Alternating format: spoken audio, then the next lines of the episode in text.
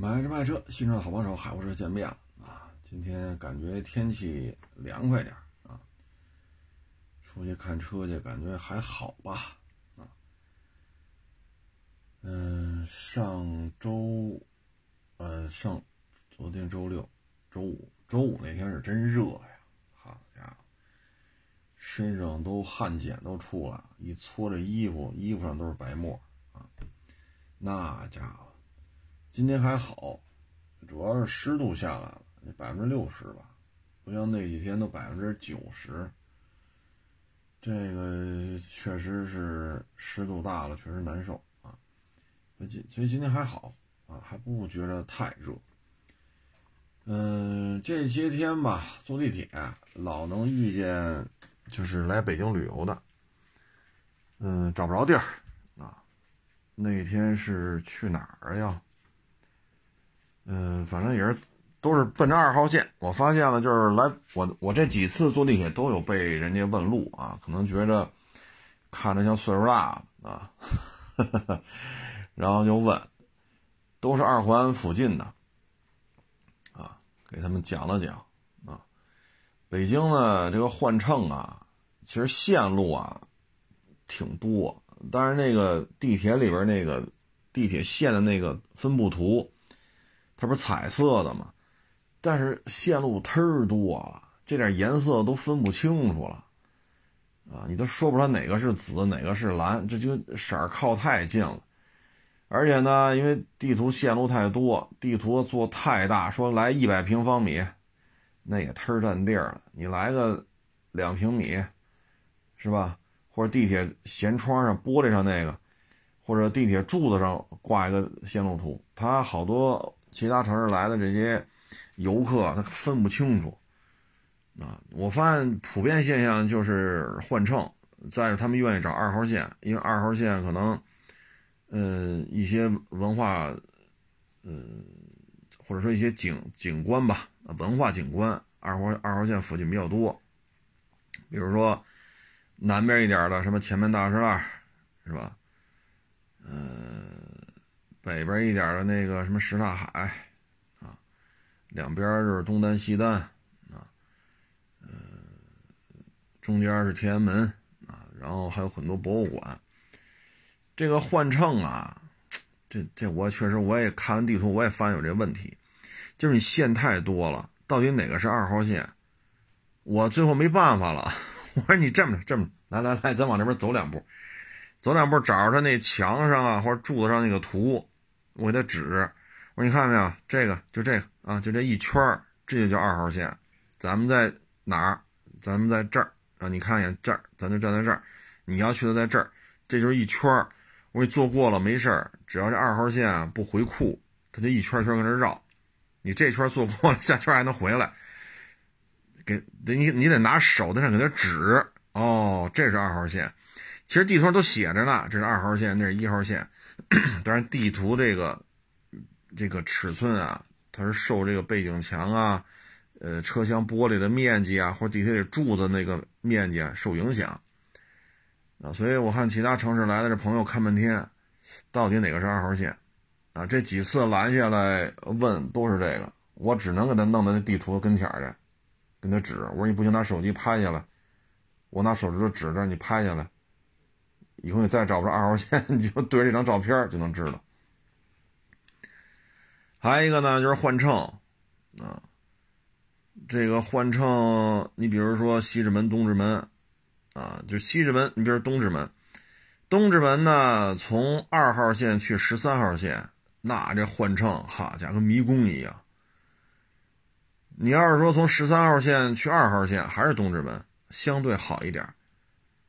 所以它来回这走的这个距离差距比较大，啊，再比如说像这个东四，这个换乘也是几上几下，啊，几上几下，从这一层到那一层，那一层到这一层，这一层再下去，下再上去，上去再下去。所以有些时候这个这个其他城市来的这些游客呀，确实也容易晕，啊，包括南边，嗯，去火车站。是北京南站，嗯，还有就是奔通县吧，啊，或者说东三环这附近这几条线它会出现什么呢？你出车厢，这站台啊，可能有三个楼梯，啊，有电动扶梯，有走走的这个步行梯，其中有一个口是换乘的，那两个口是出站的，这个就比较复杂了，啊，再像公主坟，公主坟那个站呢，你你你换乘，你比如说你要去一号线，啊，或者你要去哪儿哪儿啊，或者说你你要换乘的话，你第一个口是纯步行的。很深，你走吧，得得百八十阶台阶呢。但是你往前走两步，它就是滚梯了，滚梯就直接下去了。但有些时候外地来游客他不知道，啊，不知道，而且站太大，它有些换乘站太大，啊，像军博啊，军博很多人去西客站嘛，都得走军博。你看一号线跟去那个军博那趟线。那个换乘那楼梯那深度，好家伙！所以最近吧，包括今天还还被人拦着问呢，我说这是十三号线，我说这不是二号线啊。他们跟我说这就是二号线，我说你这再往前坐几站就到二号线了啊！人说的没错，你可能听成这是二号线，人人家跟你说坐两站就到二号线了，又给他们在站台上指半天啊。我说二号线应该怎么走？啊，他们要他们从十三号线来的，要去前门，啊，要去看看这个什么大石烂啊，这个那个。哎，地铁太密了，也是个麻烦事儿。你要把这地图摘的太清楚，这个地图做的特别大，做的特别大呢，它没地儿放，啊，你说做个十米乘十米的。那地铁才多高啊？那你坐十米高，你顶多了坐个坐两米高都够呛。因为什么呢？你地下的你得蹲着看，上面你又看不清楚啊。所以你这东西确实是个麻烦事儿。嗯，包括南站啊，南站下来啊，包括望京和一号线、六号线的交叉。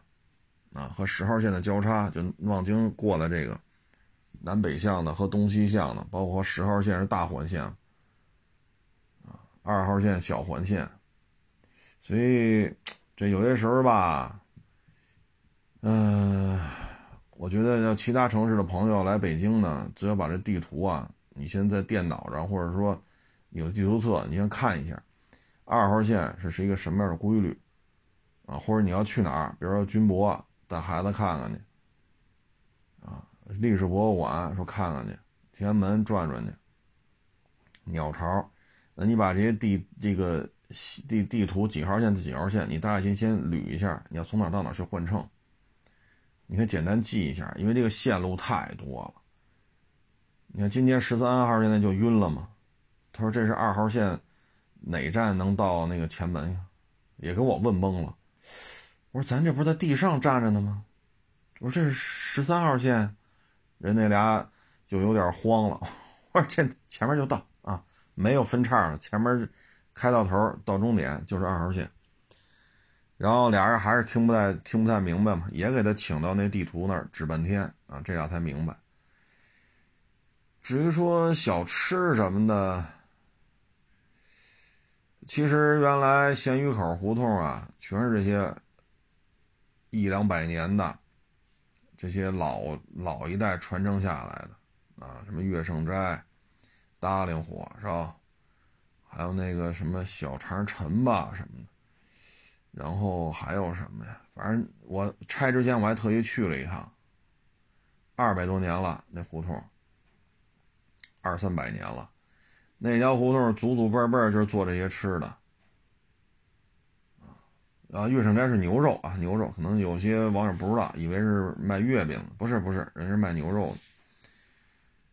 嗯，给那条胡同全给拆了，拆完之后人家租不起啊，再盖门脸房，人家租不起。你说卖火烧，你告诉人一年租金好几十万，他一卖火烧的，他怎么消化这个成本？你这一火烧卖二百块钱，行，人租得起。但一火烧卖二百块钱，谁吃啊？所以没办法。后来呢，又去那什刹海边上弄一九门小吃，但是我听他们聊，反正也不是太满意，也不是太满意。因为你上地图可以看看，咸鱼口胡同到九门小吃，这之间距离不近呢。尤其是老一辈儿，我在咸鱼口胡同拆之前，我去岳盛斋，当时那老爷子得七十多八十了吧？那老爷子店里边坐着呢，我还跟老爷子聊两句。那么大岁数了，你让从咸鱼口跑到九门小吃去，然后你还要，嗨，有些话我我也不能在这多说。反正搬到九门小吃，我连我几次去什刹海我都没进去。嗯，您要是如果小门如果九门小吃现在开着的话，你要去您就去什刹海。什刹海应该是银锭桥，呃，银锭桥，你看这边是那个二层那大饭馆，然后别往这边走，往往往右边是大饭馆吧，你往左边走，走到头那有一牌子，九门小吃。也就将将就快出了那个水了，再往前就是胡同了，没有这个湖了，啊，就是没有什刹海了啊！你在这个时候在左，你左手边不就是水吗？就是这个什刹海，右边有一个牌子九门小吃，我不知道还开不开啊！我也好些年不去了。那里边呢，按按照当时我跟那些老家聊的呢，还都是这些人在干。但是这么多年吧，反正。各种情绪也也在里边啊，毕竟人家跟那干了二百多年了。嗯，那边应该如果他还是这些家里传的这些人在这做，应该还都行啊。剩下的今天，包括前两天问的都是那有北京的什么特色吗？我说你去，一个是去就什么什刹海，什么那个什么前门，我说没有。东单西，我说没有什么特色的了。我说即使马路边那小吃摊也没有几个北京人在那儿干，啊。我说你要弄呢，就是什么峨眉酒家呀，啊，什么那个，你讲你看就在嘴边想不起来了，啊，你就去那几个馆子尝尝就完了。但是具体在哪儿，我这这么多年不去那儿吃了，你得上地图上找找。那还行，但是现在北京这些传统的大馆子，有可能啊是过去这三年多，所以现在这大馆子呢，我看一些反馈吧，基本上用料有退步，刀工有退步，啊，那个上次他们说那什么丸子，椒盐丸子是叫什么来？我忘了那道菜叫什么名字了，那就是一面疙瘩。啊，你要按过去来讲，你里边得有肉馅儿，你可以拿面去揣，对吧？但是你得有肉馅儿，点点那个小萝卜丝儿，擦擦细的小萝卜丝儿，然后有有有点肉馅儿，有点面，然后一个个去炸，炸完之后它比较好吃。你现在就成面疙瘩了，哎呀，可能是成本太高了吧，人员流失，呃，主材辅料的价格上涨。消费水平在下降，所以弄得也比较难。烤鸭呢，你要喜欢吃的，您就是那个大董。嗯，那个烤鸭我忘了叫什么了，就反正北京烤鸭，嗨，就尝尝就行啊，尝尝就行。卤煮呢，也有网友发私信问，我说你百度就行，这不是什么太高深的吃食啊。北京你就查吧。排前十的随便吃去，大同小异，因为那东西啊，不是一个什么，呃，特别正式的这种菜系，就是北京当时卖苦力的，咱说句不太尊敬的话啊，就是利本所以那个夏天吃还行，尤其是前两天出汗出特别多，但那个浓汁厚味儿啊，你未必，尤其是南方的朋友未必受得了。未必受得了，冬天吃合适，夏天出汗多补一补也行。但是你很多人你接受不了，啊，油大盐有点多啊。其他的，哎呦，最近确实也没怎么去外边吃去。这些年，最近这几年没有。剩下的同仁医院边上那个粤海餐厅，啊，那赠子鲤鱼还行，黑椒牛柳也挺好吃的。然后就峨眉酒家吃那个鸡丁去。嗯，剩下其实我觉得您要来北京，那你还不如各个驻京办，各个驻京办弄来都挺有特色的，啊，什么新疆驻京办，啊，什么黑龙江驻京办，辽宁驻京办，是吧？四川、重庆的驻京办，你地图上一搜都有，也不都也不不是太偏，二三四环吧，基本上就到头了，都在地铁不太远的地方。啊，因为北京比较传统的，你也未必吃得了。啊，爱窝窝还行，还都愿意吃。嗯，驴打滚、爱窝窝，啊，豆汁儿你也喝不惯。焦圈得配着豆汁儿，啊，还有小烧饼，啊，因为北京的这个传承啊，皇帝皇宫里边吃那些东西，老百姓也吃不上。你说满汉全席，正经八百满汉全席得吃三天，顿顿吃，连吃三天，你谁吃得起啊？那也不是给老百姓吃的，那皇宫外边除了八旗子弟，剩下都是干活的。都是穷苦老百姓，那你能吃的也就是这个，啊，芥末墩，芥末墩，你愿意尝尝可以试试，啊，跟豆汁儿有一点点关联度，啊，但是呈现出来的这种味道、形态、颜色都不一样，啊，剩下也没什么了，啊，嗯，主要就是坐地铁吧，太复杂啊，太复杂。最近坐地铁老被人拦着问，我都给人领到地图跟跟他讲，你要去哪儿，咱现在在哪儿，你从哪儿换乘，然后出了门你去那地儿你得溜达大概多长时间，也就说到这儿，再深了说，我总不能跟着他给他送一趟去吧，这这一坐哈十好几站地铁，这送不了啊。而北京现在，哎呀，大博物馆我觉得挺。挺值得一看，啊，博物馆挺多，这是值得一看，啊，航空博物馆、军事博物馆，历史博物馆、自然博物馆，还有一些故居，啊，有些大四合院呢，我不知道人家让不让你参观，当然我没有啊，我没有这四合院，我也消费不起这玩意儿。你要是有熟人，或者说有些四合院改的民宿。你可以去看看，啊，包括几阶台阶文官、武官、文官、武官，四合院门口正门布局是不一样的，摆设都不一样，啊，门口几阶台阶这都是不一样的，包括影壁墙，应该是上面画什么，啊，四合院里边应该种什么植物，啊，包括里边的房梁，啊，几进的院子。啊什么倒座、正房、厢房，是吧？你真是懂这个的，真找一个特标准四合院，给你讲一讲，也挺好的。但是那种东西一般来讲，人也不对外开放啊。说弄个三进的院子，三进四合院，那怎么着也得三四百平米吧？我认为得五百平米三进的院子才能摆得开。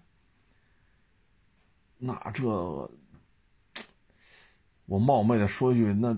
这五千万都不够吧？你要是五百平米的，你二十万一平，好家伙，一个亿呀！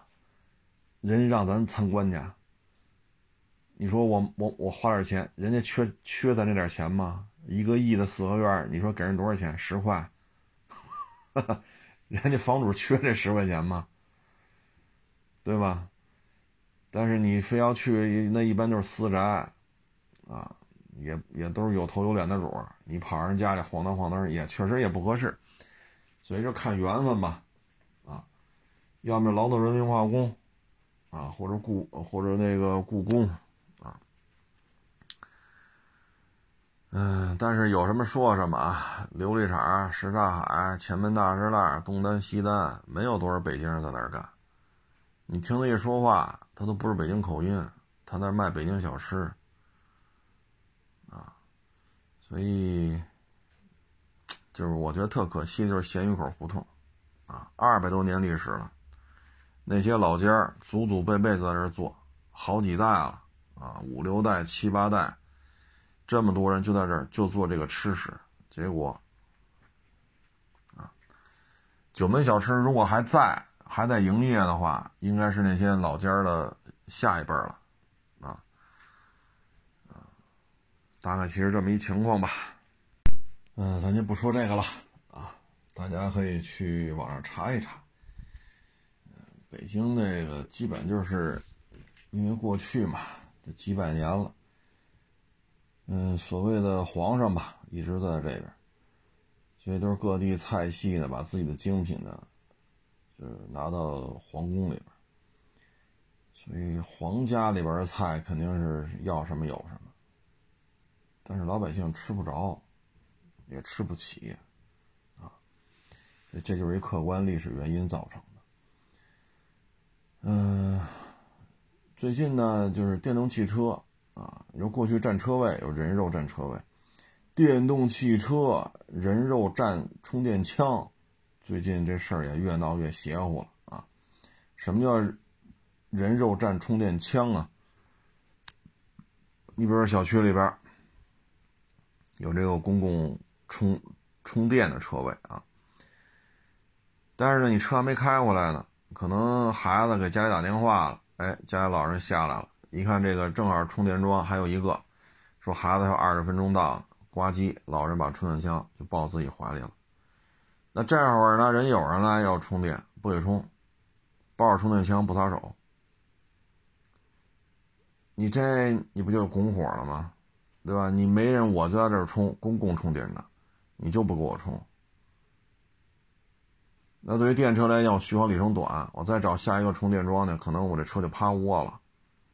它不像加油站，哪儿都有，啊，所以你说怎么办？那就会引发一些矛盾。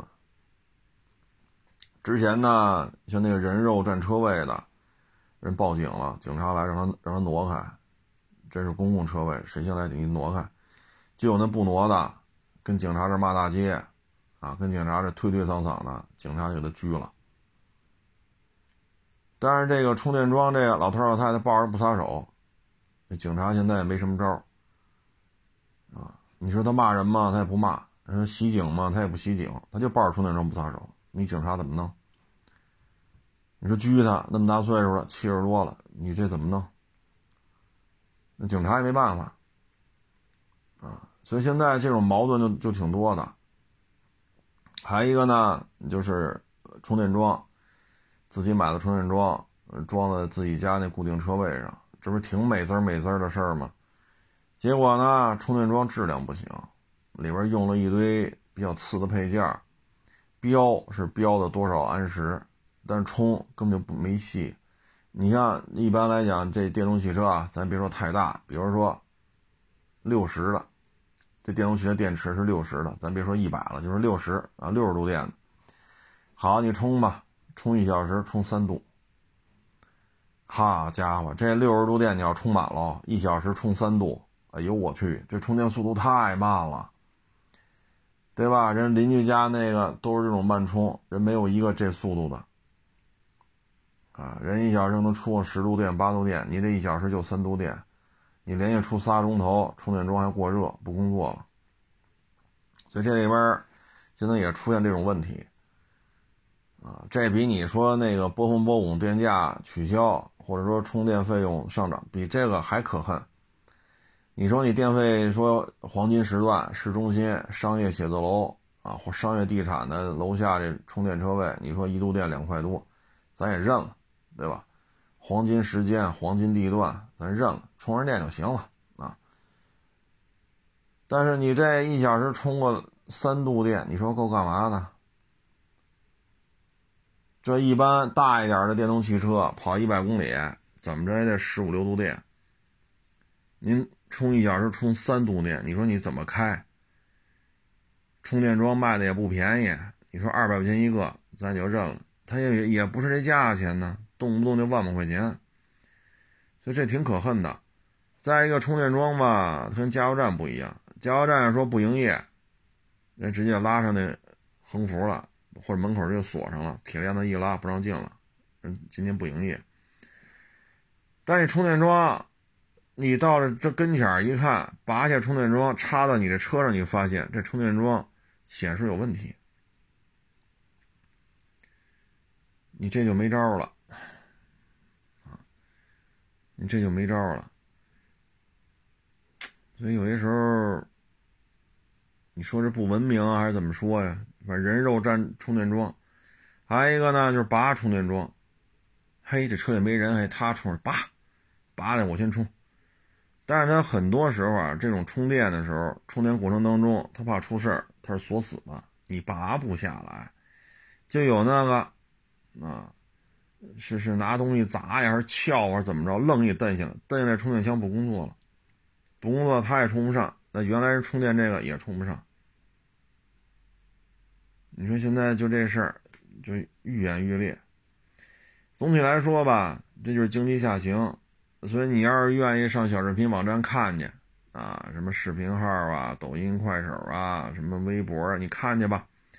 这种啊，斗殴、骂大街、动手，特别特别的多，非常的多，多的我都不愿意看，看完了全是负面的。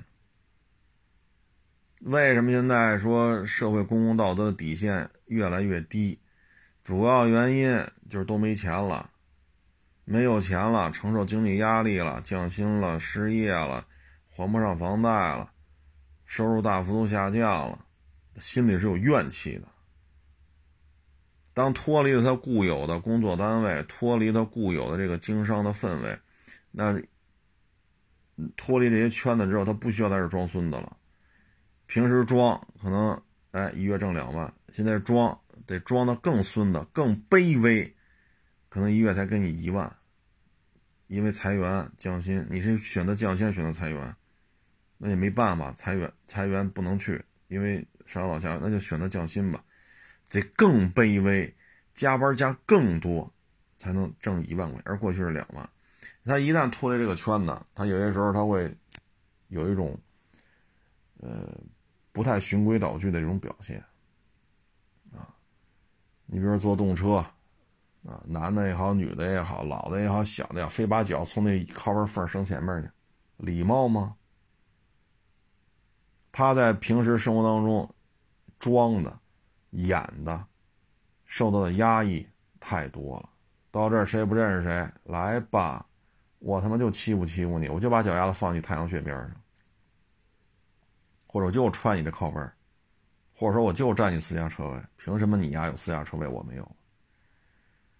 所以现在就是没有道德底线的事情越来越多，啊，越来越多，这就跟整个经济环境是有关系的，啊，哎，这个也无奈啊，啊，也无奈，因为这个大的形势确实就这德行。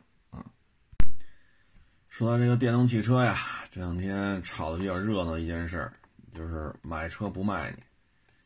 发票嗨了都不卖，啊，这这可够可以的哎，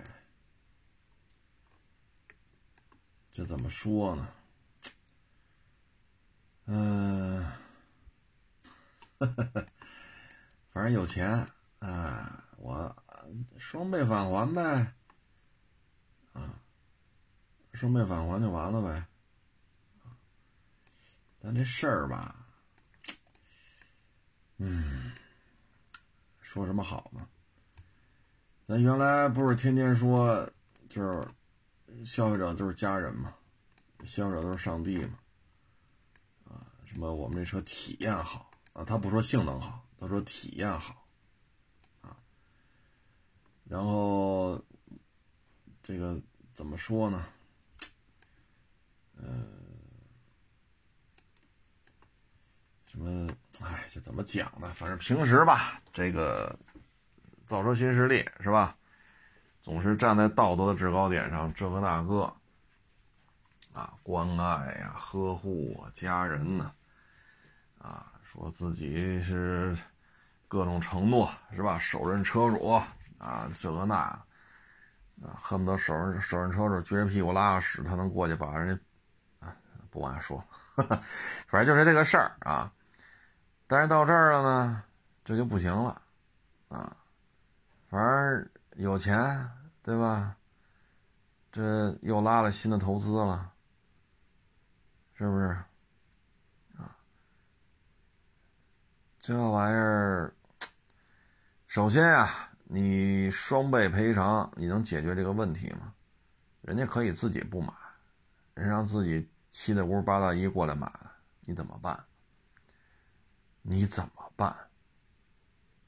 啊，你这事儿是不是就控制不了了？所以你的目的是达不到。再一个呢，就是商业活动、经商，它是有个契约精神的。你这么大的企业，挣钱不挣钱放一边儿，你这绝对不是小作坊，对不对？您属下的员工也得有万把人了，您说您这是小企业吗？对吧？您生产的车，这在市面上上了牌的，在用的这些车卖出去的，也就小几十万辆了吧？你这么干其实挺没意思的，真是挺没意思的。首先你防不住，第二呢，把自己给做做的口碑都给做败了，真的是给做败了。哎，你说我说什么好？你看这造车新势力啊，就这个玩法呀，就不太像一个这种规模的一个企业应该有那种。谈吐啊，要么就是每天销量多少，每周销量多少，半个月销量多少，这都成什么了？在农村的时候就有这样的，说家里好不容易啊炖锅肉，哎呦喂，这锅肉拌着米饭，东家门口吧唧吧唧嘴，西家门口吧唧吧唧嘴，恨不得这村儿。得转半圈儿，人各家都知道我们家吃上炖肉了，你们这帮穷逼吃不上，看见没有？大爷满嘴都是油，我碗里就这两块红烧肉，我都不好意思吃，拿着上你家的肉，其实在嘴上蹭，看到没？看见没？大爷嘴上有油，你看见没有？筷子上夹的什么呀？有肥有瘦，你们家这帮穷逼都吃不上吧？过去农村。每个村都有这样的，啊，每个村都有这样的。现在呢，您这好歹也几千人、上万人的企业了，也这样。我也不知道这迈巴赫加价加成加成这个德行，人家怎么不弄个排行榜啊？比如说 GLS 迈巴赫，我这级别，我这价格，我永远卖第一。比如说 G 六三，我这带大梁的啊。这个尺寸的，我永远卖第一，不论加价幅度还是销量，我都是第一。那那 G 六三怎么不弄一周榜、月榜、什么天天榜、什么什么季度榜，然后天天把这榜单是吧？把叉五、叉六摁上，叉七摁上是吧？叉七跟 GLS 迈巴赫差多少，对吧？说我弄个 G 六三啊，我卖怎么怎么着，是不是？我这奔驰大 S，奔驰大 S 迈巴赫，我把 A 八找来，是吧？我把雷克萨斯 LS 找来，我他妈就恶心恶心你们这帮穷逼！你看我，我这胯子里啊，我这胯子夹这块五花肉，我能把这村转半边儿，让家家看见我这胯子这块五花肉，你们他妈吃不上，大爷这儿有，我他妈馋死你们，我就显得我牛逼。每个村里啊，都有这样的人。但是我没想到现在这企业做成这个样子了，这也不是农村老娘们打架吧？这个，但是现在看就是这个路子。你说是没上过学呀，还是怎么个意思？这反正我是看不太明白了，啊，看不太明白了。你看这言谈话语啊，接人待物啊，对吧？你看你跟这个王健林。对吧？你跟这马化腾，是吧？你跟这马云，你看这谈吐，啊，接人待物差距非常大。你包括退居二线呢，啊，也得七十了吧？这老前辈王石，你看跟那跟人家说话办事是不是差距也挺大的？这王石这现在已经退居二线了，岁数也在这儿。你看人家接人待物，比如说点评一下，比如爬山，啊，点评一下什么房地产，你看人家说话很有条理性。但是你看，咱们现在造车新势力，你说你说不识字吗？他也不是，啊，他也不是。你说识字儿吧，确实有识字儿。你包括跟这个，你说消费者也好，同行人家，你听我说，闭嘴，你听我说。哎呦我老天呐，看的把我吓一激灵，你知道吗？哎呀，大家看没看过那王健林那个？有一年去某个县扶贫去，是吧？人说了，你所有利润都留在我这儿。你看王健林说什么了？嗨，那就别扶贫了，我每年给你给你们政府账账户上打几个亿就完了，还扶什么贫呢？还搞什么就业呀？还就业解决多少人就业？不用那么费劲了。你看王健林说了，那是商业大佬。你甭管人家说债务危机啊，什么到期债务偿还，老有一些危机在这摆着。但是人家万达这基本面在这儿，你看人家有这种说话方式吗？你包括这丰田，那丰田这陆巡这个级别，全球它有什么对手吗？你包括 LC 七六。这种大牲口级别的车，倍儿难开啊！咱有什么说什么。我卖过很多 L C 七六，真他妈难开这车，就马路上真难开，甭管新的旧的啊。但是呢，这就是大牲口级别，你说它有什么竞争对手？你看中东、非洲，你看基本都是 L C 七系，啊，Y 六幺呢少一些。剩下就是一大堆海拉克斯，那人家弄个弄弄个榜，恶心恶心谁去？对吧？你包括原来那 Top Gear 弄那海拉克斯，你一瞅把那车给整的，炸，水泡，丢车往下扔，拿石头砸，好家伙！那你说这丰田应该告他呀？你们他妈怎么用我这车？不卖给你？那丰田怎么都没原因？对吗？好，你说这个最后海拉还能开？他这正面宣传，人厂家不管。Top Gear 折腾过多少车？那怎么不封杀他们呀？有几个他们折腾的车，最后都跟那海拉克斯似的，都他妈成一堆破烂了。我家伙，这弄不弄吧还能找？虽然这车已经走直线都费劲了，因为有石头砸，有炸弹炸，水里泡啊，吊车吊起来，从楼上扔下去。这这个不是正常使用那种方式了，反正最后还能开。虽然走直线已经很费劲了，这车都变形了，大梁都变形了。那丰田没，你说这个可能是正面广告哈。那其他的企业那车在他们这儿挨骂的多了。你说哪个企业封杀他了？所以咱们这个我也不清楚是啥意思啊。按理说，企业能做这么大，都是有两把刷子的，啊，都是有两把刷子的。但是我也不知道为什么现在弄成这个样子，关爱呀，呵护啊，哎呦，那个文绉绉那个样子，啊，你以为他能正常说话，但是你一看，好家伙，这这事儿怎么办成这样啊？你包括这街面上混的，要么就是黑，逮谁他妈都黑，黑道白道丫都黑，连他妈亲爹亲妈他都放眼里了，那行，这咱弄不了，这就是杀人魔王。要么就是吃独食单挑。要么就是有情有义。只要是自己手底下兄弟，那都关照的很好。你看中国这过去，你往前倒一百年，你看这个这样人物都很多也不知道这几位这算哪哪哪哪哪个流派啊？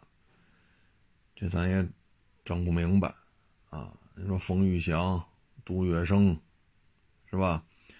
包括一九七五年才放出来的黄维，啊，你们可以翻翻书，你看这些人都是什么性格，啊，包括那民国第一杀手，大家都可以看看，啊，你包括咱们咱们国家建国以后这些老帅，啊，比如聂荣臻、洪学智。啊你看看这些人，我原来反复说过洪学智那个警卫员，他比洪学智小很多，是一个村儿，他是放牛还是放羊，惹着谁了？反正地主要弄死他，跟着他，他管洪学智叫大哥嘛，因为一个村儿多少还沾点亲，但是小很多，是真是哄小鬼嘛，十几岁，你看不行了，洪学智说咱死也得把兄弟们抬下去，马也得埋在山下。不能让他们这么寒风刺骨的雪山上给他们埋在这抬下去。底下人说，都他妈死了还抬抬看，咱们都走不动了。红叶说不行，全都给我抬下去，死得死在一块儿，除非咱都死光了。最后把这都弄到山下了，那啥好不容易找一破屋子生堆火，煮点煮点开水喝。结果一有暖和气儿，突然这尸体不摆了一堆尸体吗？突然就咳嗽两声，赶紧的给他灌那个姜糖水。啊，拿热水给他擦擦，擦擦身子，给他擦的暖暖，啊，前胸后背给他搓搓，嘿，救活好多，救活那他的小警员就那会儿也救过来了。后来洪学智胸口挨一枪嘛，把咱们那边的军医说救不了了，抓一国民党，国民党我只有止血的，只能止住血，但这种胸部贯穿伤这没有办法，给他挖坟做棺材。那警员一听。把我从雪上扛下来，大哥不行了，我也不活了。拿起枪冲着自己太阳穴就来一枪。你看，包括最后洪学智在东北农村啊干了十好几年，他媳妇儿老去受那种文斗武斗啊迫害啊什么这那，媳妇儿天天也挨打。就是洪学智在农村不是喂猪喂牛什么弄豆腐吗？他媳妇儿也挨打，弄得这那，天天学习班写检查批斗，家里四五个孩子没人管，这小警卫员愣追来，又给他照顾这红学这几个孩子，又当爹又当妈，因为红学这的媳妇儿天天受批斗，天天受批斗，没有功夫回家做饭，天天在那挨打挨骂，红学士又在那儿喂猪喂不让回来，这就是情分，包括咱也说过聂荣臻。这是咱们一个老帅啊，因为洪学士不是元帅，是上将。原来咱也分享过，他、邓小平、陈毅、周恩来、朱德，他们都在法国留学。当时陈毅、邓小平他们闹那个什么革命游行啊什么的，宣传共产主义，不是被法国警察给抓了？抓了就是两个出路：一在这坐牢坐到死。二给遣回去，遣送回去。当时是国民党掌权，这些在欧洲宣传共产主义的，这要坐船遣送回去，是不是也是条死路啊？聂荣臻当时是干嘛去了？是在机床那干活吧？他不知道出去游行了。等他到那儿，人都抓没了。伪造了一张证件，愣把陈毅什么的，愣从德国呃法国这个监狱给救出来了。你说这有两下子吧？然后他居然还在比利时拿了学位了，后来又送他去苏联那个什么是伏龙芝还是哪儿去那个深造，愣把人家攻打东宫那个英雄营营长给气的都骂大街了。打仗老是以赢为目的，啊，以战胜教官为目的，他不是，他老是弄一些这个，包括后来啊，在国内。从二几年打仗一直打到解放后嘛，啊，所以你看这些人都是很有性格的。你包括杜月笙，穷人家的孩子，怎么就做到上海当时几大他算三大之一啊。你看杜月笙怎么做？办了事儿了，大哥非常高兴，给了他几千大洋。按理说那不得吃喝嫖赌、置宅子置地，人家不的，把舍友找来分，全分了。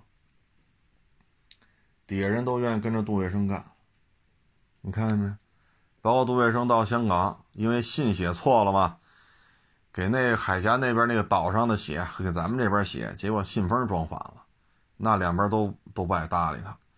最后临死之前，把所有的欠条全都给烧了，说不要拿这欠条去要钱。我一死，就杜月笙说，我一死，你们拿这些欠条去要钱，很有可能有命挣没命没命花。所以你看，杜月笙临死之前这事儿办的，直接把把欠条都毁了，跟他孩子说不要去要要这个债。现在咱们不行了，家道破落，你们再去要这个债，而对方要么就是最底层了，要么有头有脸，弄死你，跟碾死个蚂蚁似的。所以你看，杜月笙这一辈子他是什么性格？哦，黄维，是吧？这可是。哎呀，这黄维可是一个相当有个性的人啊！啊，这按理说他跟周恩来也算是，包括咱们这些老帅什么的，也算是有点交情的。到了功德林，你看黄维这个这个劲头子，你看他这个劲头的这个，是吧？可以说最后一个放出来。这也是一个很有性格的人，啊，所以有时候我在看咱们这些造车新势力这些大当家的啊，有时候我觉得我操这，哎呀，这个，哎，怎么说呢？你比如说啊，这村里你他妈天天吧唧嘴，弄鸡巴两块红烧肉，天天这家门口蛋逼，那家门口蛋鸡，就他妈挤得被人家那馋，是吧？都是他妈穷逼，吃不上，就我能吃上。你放心，他们家那玻璃十有八九保不住，总得让人给踩了。他们家孩子上学下学的路上，保不齐就得挨打。只不过现在就是法治社会了，啊，唉，所以看完之后，我觉得这些造车新势力都是几个意思，啊，就天天就这么干。你是能，你是，我有时候特好奇，你就没琢磨琢磨吗？是比亚迪大大当家的这么干，还是对吧？像埃安，埃安卖的不错，还是埃安那大当家的这么干呢？是不是？整不明白。那你包括长城，这魏老板现在也这么大岁数，现在基本上也回归正常了，是吧？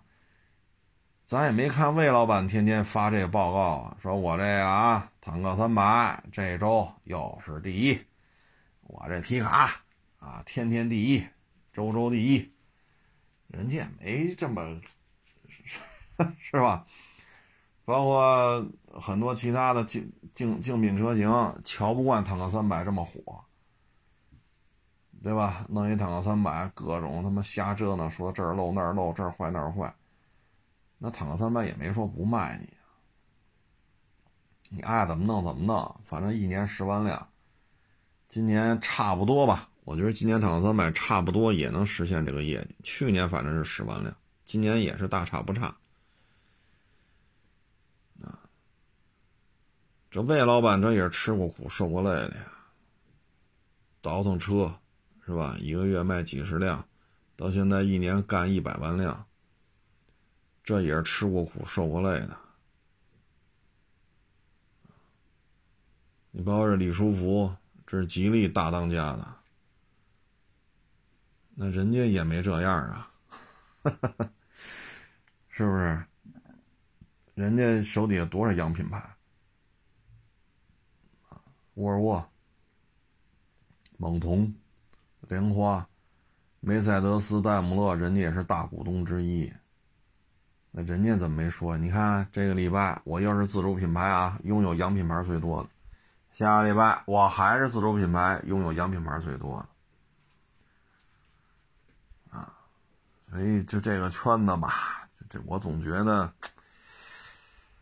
哎，联想起来之前啊，这一说也是疫情前好几年了。作为二手车来讲吧，大家都会用到一种一个软件啊，我不说那么细了。人家呢，那创始人那几个创始人我都认识，也都吃过饭、聊过天、合作过。人家用这种方式呢，哎，对于我们这些干二手车的很很很很方便。人弄出这么一个软件来。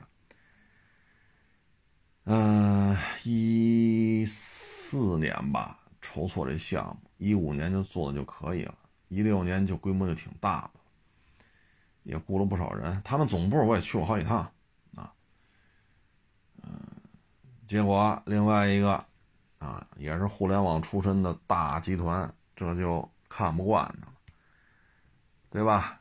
就自己这边派员工过去上人那上班去，人那边的大客户信息啊、报价，因为这商业模式一看就会，就是抢客户。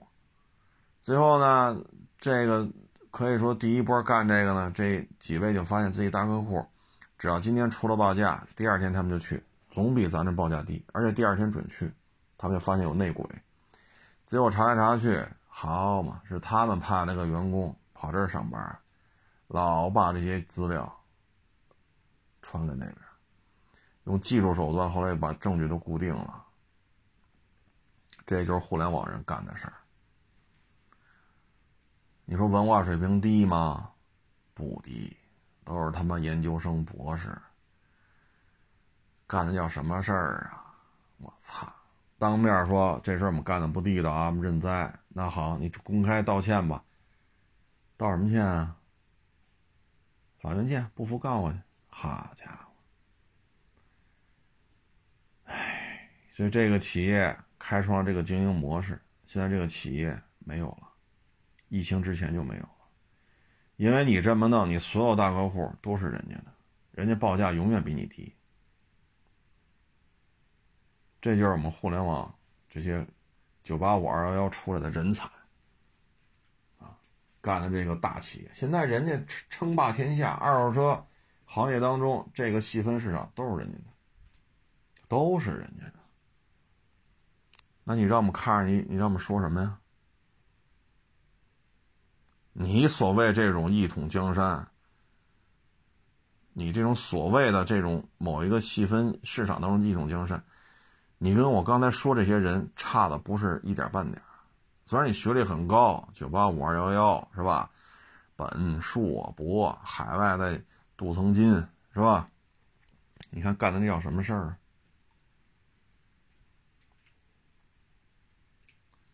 人家先起的，你要说得罪过你。你报复他行，咱也能理解。有仇不报非君子嘛。那问题人家也没得罪你，人家先干了两年，你是照着抄。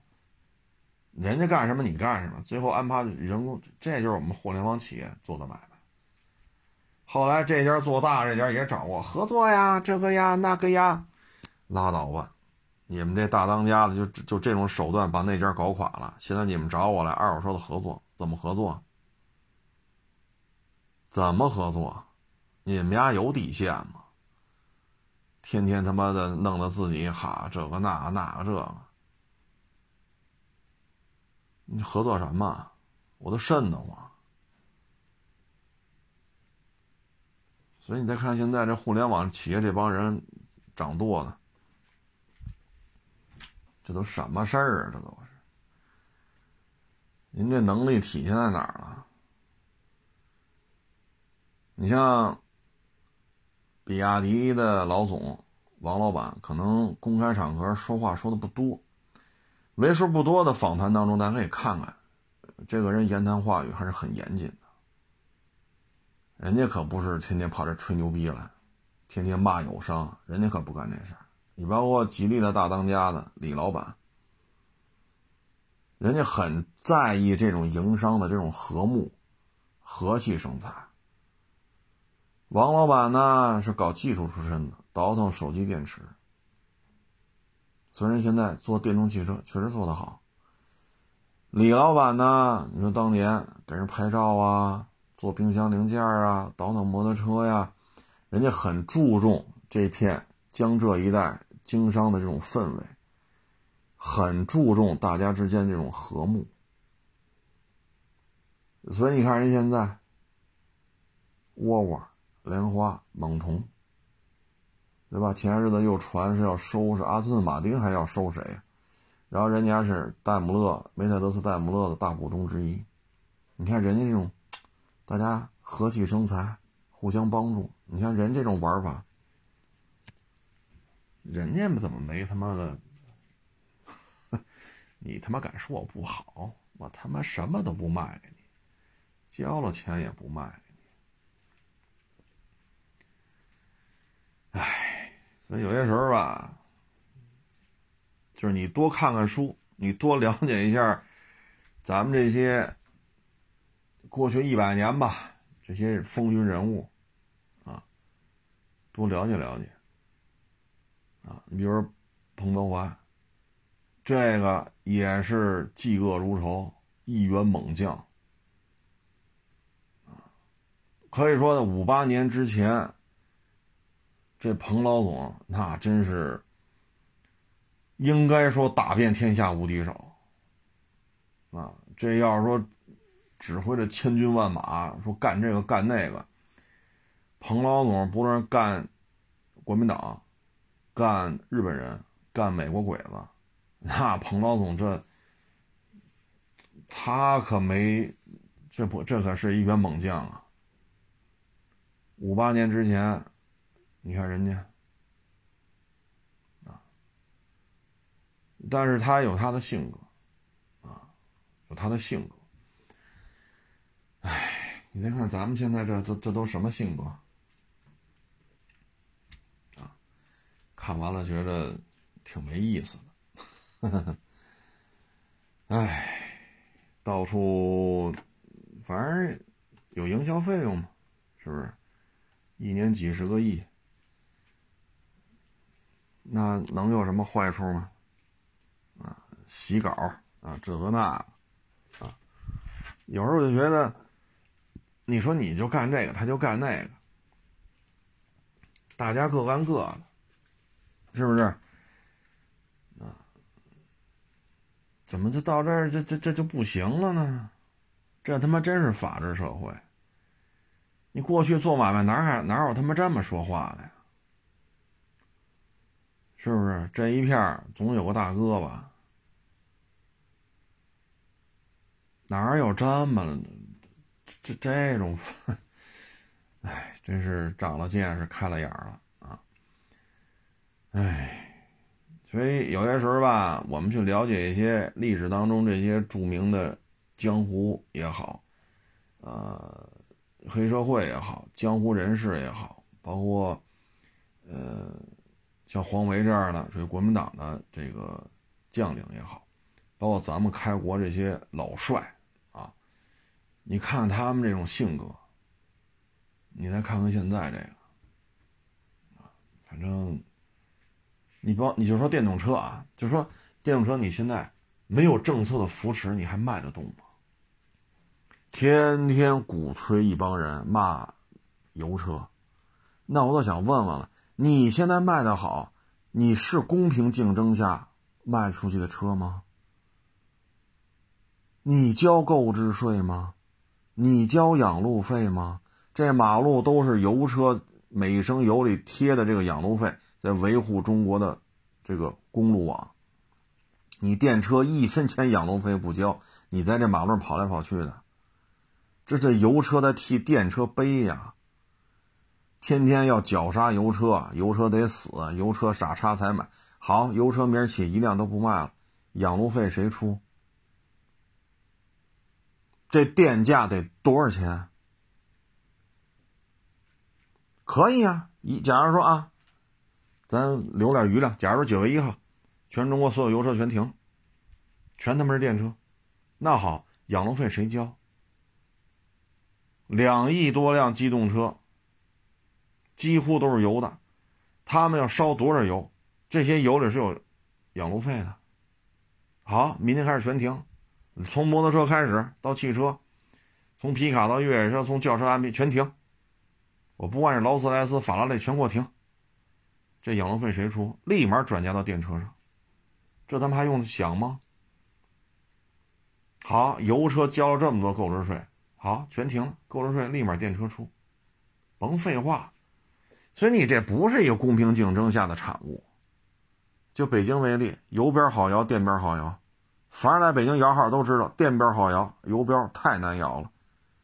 七比三，十万个指标，七万个电标，三万个油标，你说哪个好摇？一共就十万个新增指标，油标只有三万，你说哪个好摇？公平吗？如果一旦在一个公平的销售市场当中，这些电车卖得动吗？我就问你，卖得动吗？你在一个有很大倾斜性的这种消费政策的支撑下，同时又减免了这么多税费，你才卖到今天这个状态。有什么可牛的？娇生惯养到这种程度，你有什么可牛的？还弄死这帮油车？油车明儿甭卖了，购置税你还能免吗？垫钱那不得加养路费吗？世界上最大的公路网，这里边既有最大的收费公路网，也有世界上最大的公路网，都是靠油车交的养路费在维护。所以你说跟这骂大街骂谁呢？我也挺纳闷的。你包括现在蔡省长不是要下下换届了吗？那你说谁上来呀？那要国民党上来，肯定就是温和派呗，维持现状。那现在咱们希望谁上来呀？那肯定蔡英文这边上来呀！你闹吧，你你这柴不再烧旺点把这口锅烧炸了，这事就全摆平了。就这么简单。那我们当然希望你蔡省长赶紧再选一个比你更毒的，对吧？深绿的，深绿支持派，不要浅绿的，要深绿的。那蓝营的就甭考虑了，蓝营就就要深绿的，浅绿都不行，蓝营不行，必须绿营的，要不然怎么打呀？这不是一个道理吗。你包括你这电车，你这些问题解决了吗？你跟这儿嘚儿了喝了喝了嘚儿了，轴距一样，比叉 Y 重四百公斤，轮胎比人还窄，哎呦我去！你敢跟叉 Y 一起做十八米穿桩和紧急变线吗？你敢跟他一起做十次冷刹车、十次热刹车吗？敢吗？这不违反科学常识吗？轴距一样，都他妈 SUV，比人重四百公斤，轮胎比人窄。哎呦我去，这车安全性能怎么样啊？咱是用后脚跟琢磨这问题啊，还是用指甲盖琢磨这问题啊？包括你现在看懂车帝做这高温测试，包括原来做低温测试，现在等于是他妈高温高温不行，低温低温不行，轮胎不行，悬挂不行。为什么？同样的车，同样尺寸啊，长宽高轴距相当的车。电车比油车重多了，至少重百分之二十，甚至百分之三十。你还装同样的轮胎，轮胎撑不住，悬架撑不住。现在这问题显得很明白，谁说呀？谁也不说，说了法务部警告，不说的都给钱，买豪宅、买豪车、炫名表，天天什么高级餐厅吹牛逼去。然后在微博上炫自己的幸福生活，那这些问题不存在吗？还是把我海沃士车杀了，把我碎尸万段，把我喂狗，出门撞死我，杀了我全家，这问题就解决了吗？是杀了我全家这问题就解决吗？要行，你上来就来吧，把我们家全杀了，从老到小一口别留，全他妈宰了，把我们家灭门。这问题解决了，我觉得我也为中国汽车工业的发展，我也算是贡献了我的微薄之力了。你现在做到了吗？高温不行，低温不行，同样三维尺寸，同样的轴距，你的车重要重百分之二十，甚至百分之三十，同样轮胎根本就扛不住，悬架也扛不住，怎么聊啊？就是他妈没做过汽车测试的，他也能听明白。同样的尺寸，重四百公斤，轮胎还比人家窄，你这新能源车，你这你这安全吗？那天还给我发私信呢。海沃士车，你个大傻逼！你他妈是绝户！你们家也没有人，我就买这车了。怎么了？为家人好，我都没搭理他。你丫为家人好，轴距一样，比叉五 L 重四百公斤，轮胎比叉五 L 还窄，你告诉为家人好？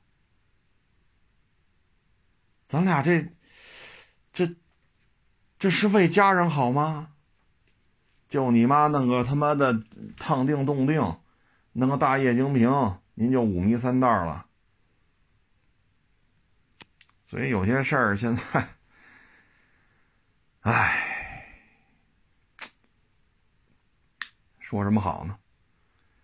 我就想起啊，当年八路军跟晋绥军，你大家可以翻翻历史书，呵呵晋绥军的大当家的是吧？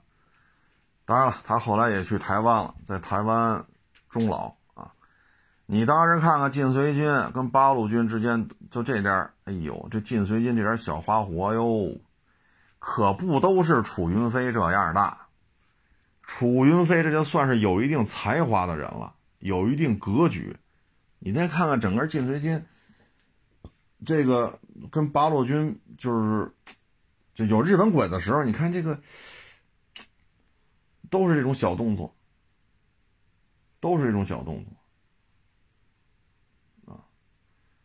所以你说你这个车好，那天还说呢我们这充电就一分钱一度电，气死你！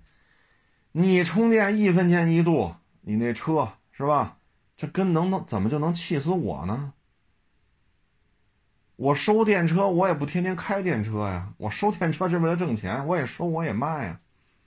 你这电价一分钱跟我有什么关系啊？再说了，这么多车不交购置税。这么多车不交养路费，这些车动力电池的性能这么不稳定，你这一分钱管个管个什么用啊？你多少钱买了？你多少钱卖这车？你省的只是说电钱比油钱低一点，你省的不是你的持有成本呢。啊，各种话术，好家伙！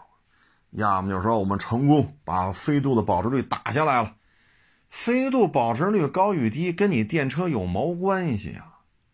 我们现在收二零二零年的飞度，我们没觉得这车便宜，我们都觉得这车贵啊。怎么到你这这车就不值钱了？不值钱，你给我们找点便宜车源，你又找不来，自己编个表，油车保值率暴跌，那你怎么不编一个二零二零年上牌的电车保值率多少啊？整个就弄这种话术。全是他妈这种话术，本来就是和平共处，各玩各的，天天跑这挑事儿来骂大街了。谁买油车谁傻子，我理解不了为什么买油车汽油味好闻吗？那您那冷高温测试、低温测试都什么表现呀？百公里十五六度电，百公里七八升油，哎呦我去，这节约能源了吗？叉五 L、GLS、大 Q 七、大 Q 八，如果也是以一百公里每小时速度在高速上匀速行驶，那油耗也不高啊，也到不了十升啊。但人家没有百公里十五六度电的消耗啊，而且人家跟你轴距相当的情况下，比你轻四百公斤。嗨，不说那么多了啊，反正现在汽车圈里这种乱象，可以说。嗯，怎么说呢？就是你看香港这房地产啊，搞什么卖楼花啊，搞什么套内面积、套外面积啊，预售制啊，炒地皮呀，这是谁干的？又是谁把这套东西弄到咱们这儿来的？又是谁跑了去以英国为代表的欧洲大量采购，结果疫情这一来赔得一塌糊涂。现在又觉着不对了，又要七折抛售香港的房产。你再往后了倒，当时董建华要在香港弄一弄一块地，做那种类似于咱们这又叫廉租房吧，以非常便宜的价格卖给香港的普通老百姓，是谁唱反调？是谁？你再看底下这些做的这点，上面什么样，底下就什么样，对吧？包括黑豹，一九年香港黑豹，你看底下那人都怎么都怎么想的？啊，哎，你看洪学士，当年他不是拿着老总的那个命令嘛？任他为铁道兵司铁道兵司令吧，好像是在东北野战军收复，就打什么长春呀、什么沈阳那会儿啊，去一火车站吧，全是火车，然后他带着他那个警卫员，哈哈，还有警卫班，没多少人，十个八个人，要征收这所有的火车。当时那野战军说：“凭什么给你啊？这是我们打下来的。”然后说：“我是。”这个是铁道兵司令还是还是火车兵司令啊？说是咱们老总给写的命令，不行，凭什么给你？不给。他洪学智就带这么点人啊，十个八个的，人家是几百人上千人，后来就吵吵起来了。吵吵起来呢，当然不是洪学智吵着，底下警卫员给他们吵吵起来了。结果呢，正好这个东北这个野战军这支部队的。这个领导就来了，什么情况？他说来几个人，说是什么铁道兵司令也把所有的火车弄走，凭什么呀？怎么打下来的？那管事谁呀？啊，我他妈死多少人打着呢？一见着红学智，啪一敬礼，首长好。红学智一愣，红学智不认识他，说首长您不认识我了，我就是红军过雪山时候那个死尸。当时您说了，所有死在这儿的。一律搬下去，埋也得埋在山下，不能让他这冰天冰天雪地里边跟这儿，就这么，是吧？暴尸野外，我就是死尸之一。您还记得那破屋子吗？你们在那儿生水，不是是那生火煮点开水，然后有人咳嗽，然后你给每个人都拿那热水蘸毛巾擦前胸擦后背，然后喂开水。我就是那死尸之一，我是在那儿你给我救过来的。我现在是东北野战军什么什么部队什么师长。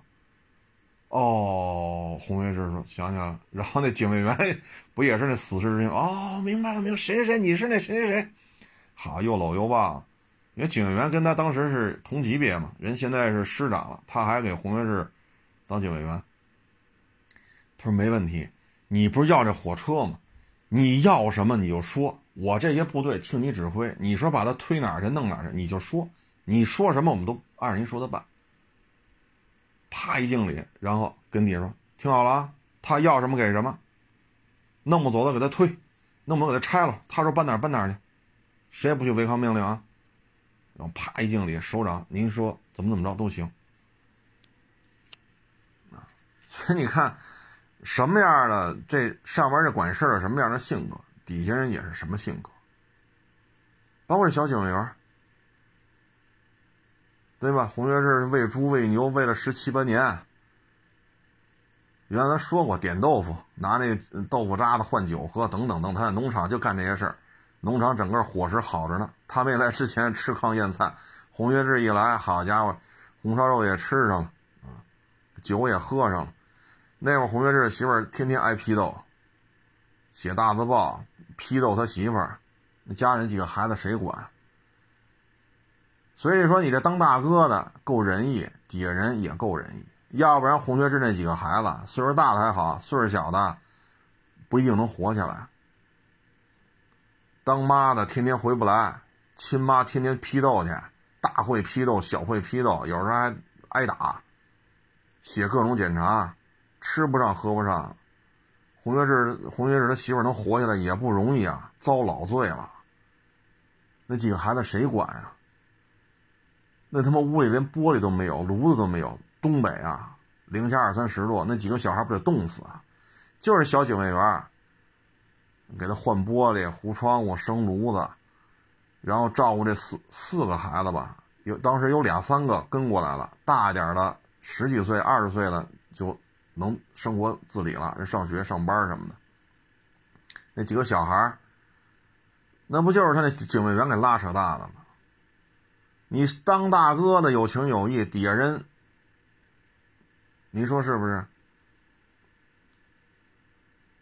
包括他去东北，他一开始给他贬到当厅长吧，一去报道去，好家伙，那副省长啪一敬礼，首长好。这也是红军的时候要枪毙，人家当时土匪设了个计陷害的。洪学智说不行，我老觉得不对劲，让他那个他不是俩警卫员吗？小警卫员只知道保护他，这个江湖上的事不太懂。老警卫员去盘道，黑道白道到处聊，最后聊出来了，把人抓来了，他是受冤枉的，救了这个这个干部一命。后来这干部也是感谢他嘛，结果人现在东北当副省长，洪学智去当厅长，一见面，啪一敬礼，首长好，底下都惊了嘛。副省长给厅长敬礼，这级别弄反了吧？咱一聊红军长征的时候，他救过我。你大当家的什么性格，底下人就办什么事儿。包括在延安抗大的时候，整洪学智往死了整。洪学智不记仇。最后事儿闹大了，毛主席亲自去看望洪学智，他管他叫大个子嘛。洪学智个儿高，说大个子受委屈了，你的五角星呢？他们给我撕了。哎呀，这样做是不对的。长征的干部立过功劳，这样做不对。毛主席说：“我亲自把这五角星缝在你帽子上，行吧？我亲自给你缝，拿出针线，亲自把那五角星缝在帽子上。这样的话呢，整红学士的这个抗大的教导主任，不等于没没完成任务吗？要整的那波人就把他给抛弃了，然后请下打仗，结果呢被日本人全给杀了，他当个要饭的逃出来了。”哆哆哆嗦蹲在街角，到后来红学志不是带着部队也出去了吗？他那俩警卫员看他了，说这人是个特务，你看是个要饭的吧？蹲那儿腰里别根枪，这绝对是个特务。俩警员就给他抓了，因为他在红学志住那院子门口，以为是来刺杀呢。其实他也不知道这是红学志，就是饿的实在走不动了，蹲在墙角奄奄一息。就他一看是他，我操！这俩警卫员讲了。你不就是他妈当年整红学智的吗？我操他妈的，这火就上来了，就要他杀了他。后来红学智说：“别别别，说你怎么到今天这一步了？你不是打仗去了吗？这嗨，部队都打没了，我是侥幸跑出来要饭。现在回延安，我们那一波因为我整你没整，没整好，然后没把你整下去，他们我也回不去了。”红学智一听。你腿也打瘸了是吧？日本鬼子把你去把你腿也打瘸了，你跟我这儿搞后勤吧。大人不计小人过呀。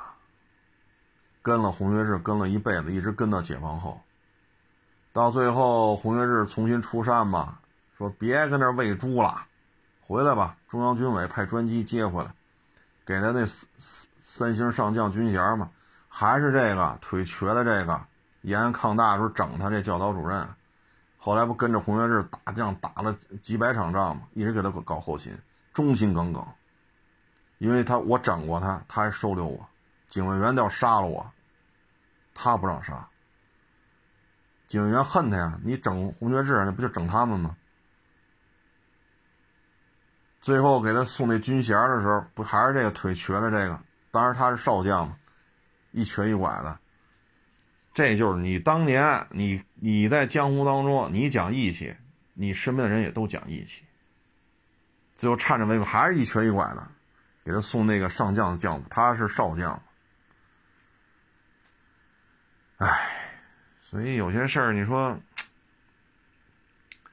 大家可以多看看啊，杜月笙的生平，包括黄维啊，黄维是相当相当有个性，这绝对是个有个性的人。这个有点意思，啊，功德林当中，黄维这可是不是一般人啊，真不是一般人啊！大家可以去看看，包括聂帅的，啊，彭老总的，啊，包括洪学智，啊，等等等等，我也不是说就看那杀鬼子的什么便衣队、武工队什么，我也不是就看这个，有时候我也看完这些，什么人带什么队伍，哈哈哈。哎，说到这儿呢，正好是，那不是那天看了看那小沈阳、文松，哎，不是文松，小沈阳、杨树林、宋晓峰，比武招亲嘛？那女的不就是小沈阳的媳妇儿吗？其实你看，现在国内就这么几大流派，本山传媒啊，现在叫辽宁民间艺术团啊，其实是一事儿。然后就是开心麻花，开心麻花零几年的时候，我在海淀。就看见过开心麻花什么表演，在海淀剧场吧。零几年他们演话剧，默默无闻，但是厚积薄发，啊，现在有了马丽呀、沈腾啊等等等等啊，包括常远啊、艾伦呐啊。再一个就是德云社，啊，德云社。嗯，其他的呢，我不知道大家还记不记得爱笑工作室，啊，爱笑剧场或者叫爱笑工作室。这是十三年前了，啊，他出来很多人，肖旭、肥龙，嗯，潘，大潘潘，大潘潘和佳佳现在老一块演，然后乔杉，他们哥俩一块演，这些都是爱笑工作室出来的。当年的台柱子是王子栋，王王子栋，应该应该没叫错啊，王子栋啊。大潘潘呢，就是那个。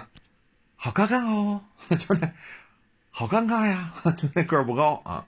他跟贾玲算是同学，都是冯巩的徒弟啊。爱笑工作室当时真是一帮热爱艺术的人，但是经历了两次风波吧。其实现在回头看，爱笑工作室这帮人，嗯，大潘吧，潘，嗯，潘和彬彬啊，他们俩老是组合演小品。乔乔杉、修修睿好像现在不怎么出来了。乔杉老演啊，嗯，现在是肖旭和肥龙，他们还在做这爱笑兄弟，我不知道还是不是爱笑工作室的传承了啊，但是名字是爱笑兄弟。其实他没有那两次，就是第一次是王子栋吧，我没我没念错名字吧？张子栋是王子栋啊，没有他退出。可能还是相对就平稳，后来他退出了，然后是好像乔杉加加进来了，结果呢又出现一次风波，这些大潘、彬彬，嗯，乔杉、肖瑞就都走了，啊，挺可惜的。爱笑现在的这个能量就弱很多了。其实咱们现在看啊，如果一零年的时候这个团队有一个类似于，嗯，赵本山，啊，赵老前辈，或者类似于郭德纲啊，郭老板，或者说像开心麻花这种纯商业化运作，人有背后的成熟的一个商业运作模式，人也能够有沈腾啊，马丽呀。艾伦呐，常远啊，有这么一一个，可以说是很均衡、规模比较庞大的这么一个团队。嗯，如果当年爱笑工作室它的商业化运作能跟开心麻花一样，或者说是江湖大哥啊，比如说这种传承门生派系，以这种方式，那爱笑工作室其实是很有实力的。啊你说大潘儿啊，彬彬，尤其彬彬拍这东北往事，好家伙，很神奇啊！拿一摞钱找二手玫瑰给那个葬礼上唱歌去，大家看过吧？那都是彬彬做的导演，做的主演。大潘儿呢，可能拍戏拍的多啊，因为他跟贾玲是同学嘛，嗯，是是冯巩的徒弟，所以可能。大潘呢，自己的影视的机会比较多，啊，彬彬呢可能是比较有才华吧，自己拍自己导，就是东北系列，都挺搞笑的，啊，挺好玩的，也是挺有才华。乔杉也是挺有才华，也拍了很多，啊，他有很多都成那个表保那个表情包了。如果当时他们有这么一个，要么背后非常成熟的商业团队，不要老出现这种两次大的波动，同时又没有一个明显的一个带头人，啊，江湖那一套。不行，都是年轻人，谁是谁大哥？要么就是商业化运作，公司制，比如说开心麻花，他两边都没做，都没做到位啊。所以当时爱笑工作室，如果大家有机会啊，可以上网找一找爱笑工作室早期的一些表演的作品，是非常有特点的。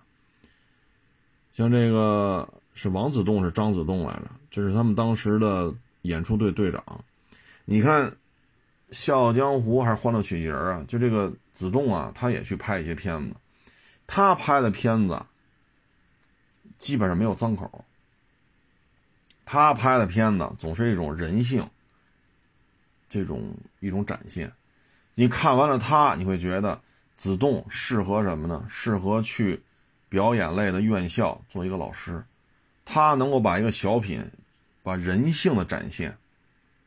包括你作为演员基本的这种天性的解放，这种他能做的很好。他在这方面相当相当有才华。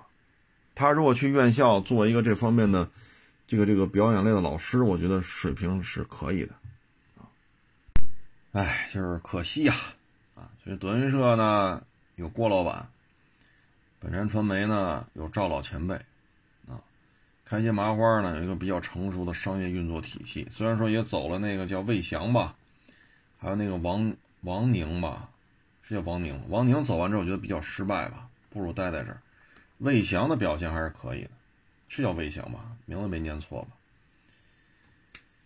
本山传媒也走，也有人走啊，德云社也有人走，但总体看吧，要么商业制度大家比较满意啊，要么就是这种。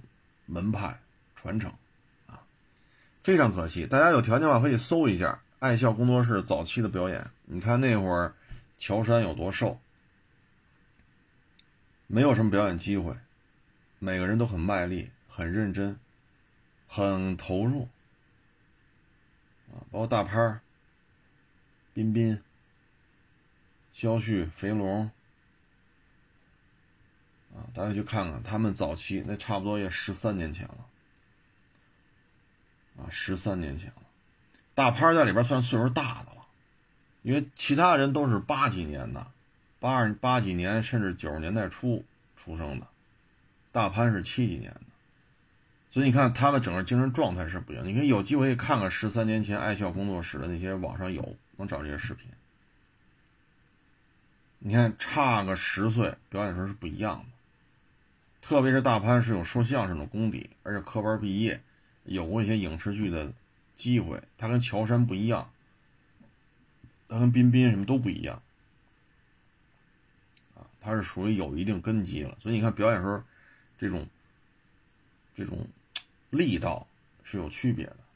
你看他们早期表演，力道就是一个小品，炉火纯青的时候是这样，刚排练的时候是是那样。啊你可以看看他们早期的是这种舞台上的这种表现力是有区别的，大潘跟他们是有区别的。那像大潘拍啊，叫大潘啊，不要老说儿化音了，不是大拍啊，是大潘啊。他影视剧拍的比较多现在彬彬也是比较有才华，小片儿东北系列拍的也非常好玩啊。很可惜，那个团体如果能留到今天的话，应该算中国喜剧团队当中。应该是有一号的，啊，只可惜两边都没做好，啊，还一个呢，就是王自健，王自健八零后脱口秀吧，上海台搞的，也挺好的。王自健在王自王自健在里边表达的，我觉得也是收放自如吧，啊，那会儿呢，可以说也是一，就是一一个班底啊，也是相当相当厉害啊，你看。蛋总，啊，嗯，后来又出了个池子，啊，嗯他们这几个人也是，就就这个才华这一块啊，还是可以的啊。当然后来这个蛋总这个是吧，这就走偏了啊。呃，一开始那节目互相怼吧还好啊，当然现在这个状态去回顾，你不就是搞互相撕裂吗？啊，不就互相撕裂吗？啊嗯，包括在后来不当言论，王自健呢，其实八夜八八零什么脱口秀那个，主要还是王自健个人吧，啊，家里的一些，哎，说白了，王自健这方面也是挺不容易的啊，嗯，嗯，师傅也厉害，啊，师傅也厉害。师傅是侯耀华，啊，你看他现在恢复过来之后，无论是就这个是抑郁症啊，还是相关家里这点事儿处理完之后，你看王王自健现在还是 OK 的，啊，还是还是还是 OK 的啊，影视圈啊表演什么的还都是可以的，这是一个比较有才华的人，这。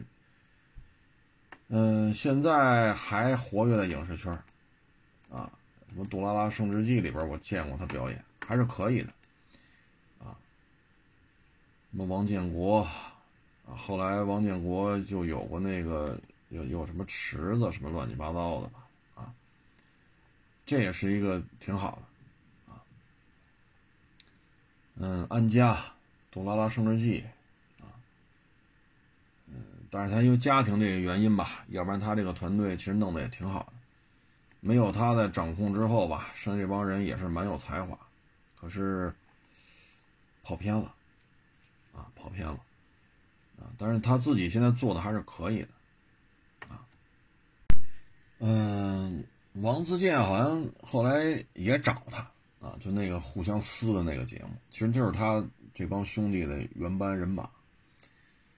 但是他觉得这个互相撕这不是好事，因为说相声嘛，砸挂都是砸自己，啊，你像郭德纲说于谦他爸爸什么蒙古国海军司令，啊，这砸挂只能砸自己，这是搭档，啊，你说郭麒麟是吧？他们也好，包括小岳岳也好，那相声就是这样，啊，相声就是这样，但是那个呢，就是属于行业对行业。很多人不是说相声的，有体育圈的、影视圈的、表演的，这个那，这有点说白了，骂人不骂抖，揭人不揭短啊，打人不打脸，是吧？这等等等等吧。他这个，我觉得王自健这方面还是比较有底线的吧，有一定有一定文化底蕴，啊，也有一定的底线。你看他们那个最初，他们后来那个团队，你看池子最后也是怎么说呢？是吧？包括这蛋总啊，这说话没掌控好，一味的迎合别人的要求，忘了自己是哪国人了啊。嗯，哎，王自健这个团队挺可惜的吧？所以我觉得他们如果当时做好了，那可能就是王自健的这个团队，笑呃爱笑工作室这个团队，开心麻花、德云社、辽宁民间艺术团，啊，应该这几波就会势均力敌，啊，但是种种原因吧，啊，人这一辈子不就是缺憾美或者遗憾美，啊，嗯，但是还好吧，啊，最起码王自健现在还是比较稳定的吧。啊不做那互撕的那种节目，包括你说爱笑工作室啊，大潘、彬彬啊，乔杉、修睿，修睿现在好像要出来了啊。这肖旭和肥龙还我看 title 还是爱笑兄弟嘛，那现在感觉没有当年爱笑那么火了，十三年前了。他还一个特别高，比这个子栋要壮。那当时我印象特别深，是在湖南湖南卫视，当时台上是。嗯，哎呀，你看这，我这也是就在嘴边想不起来了。就跟他们现场啊演那个小品，哎呦，我当时一看，这帮人真厉害，演喜剧演的这么放得开，大开大合，节奏啊，这种走位，因为他到观众席又在主席台上，啊，啊对，何炅，何炅，何炅主持的嘛，这几个人推着一小推车就上来了，这个那，哎呦，我说这个这种。年轻人这种活力啊，这种思维方式的碰撞，这种演出的这种喜剧效果非常好。那大个儿忘了叫什么了，跟子栋可能比子栋还得高啊，相对壮实一点。那表演起来那种眼神、肢体啊，哎呦，恰到好处，一看就是小剧场磨练过。其实爱笑工作室就是小剧场的一种表达方式，只不过呢是电视去把它传播开来，都是人才。真的是人才，但是那个人不知道叫我忘了叫什么了，现在很少见到他。他这个身材啊，有点像那谁，就是沙溢演那个《渗透》啊，军统店小二嘛。后来他不又从咱们这边又跑过去了嘛？啊，那个当时沈阳站那个不是一男一女两口子吗？那个男的一张的弟儿啊，啊，就一张的弟儿，你看说叫弟弟啊，或者小弟不他。弟儿啊，就那男的，长得有点像他，但是没他这么大岁数啊，挺年轻的，现在可能也就三十三十多。那个人我忘了叫什么，那个也是蛮有才华的。他那个舞台上那种收放自如、大开大合，表情啊、走位呀，一个眼神非常到位，一看就小剧场磨出来的啊，那也是个人才啊。哎呀，这扯着扯着就扯远了啊。成了，不多聊了啊！这扯闲篇扯的 越扯越远了，这个啊，呃，成了，不多聊了啊！谢谢大家支持，谢谢捧场啊！欢迎关注我新浪微博“海阔试车手”。